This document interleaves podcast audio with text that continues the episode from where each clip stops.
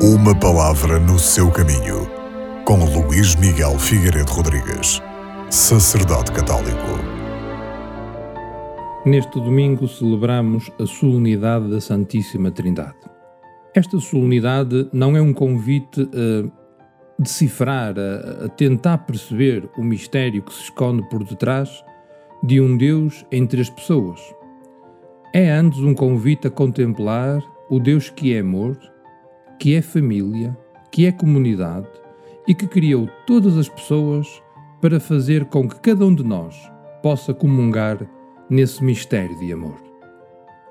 A primeira leitura, retirada do livro dos Provérbios, diz-nos que a sabedoria não é um bem muito desejável. É mais do que isso, é uma pessoa viva, cuja origem é anterior à criação de todas as coisas, intimamente unida a Deus, mas ao mesmo tempo distinta dele, assiste na obra da criação, manifestando-se ativamente criadora. Proveniente de Deus, pertence ao âmbito divino.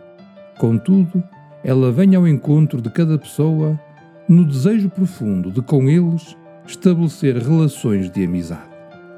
Já no Antigo Testamento, escutando o livro dos Provérbios, nós sabemos que se fala da sabedoria, cujo objetivo último é fazer com que cada pessoa viva numa relação de amizade com Deus.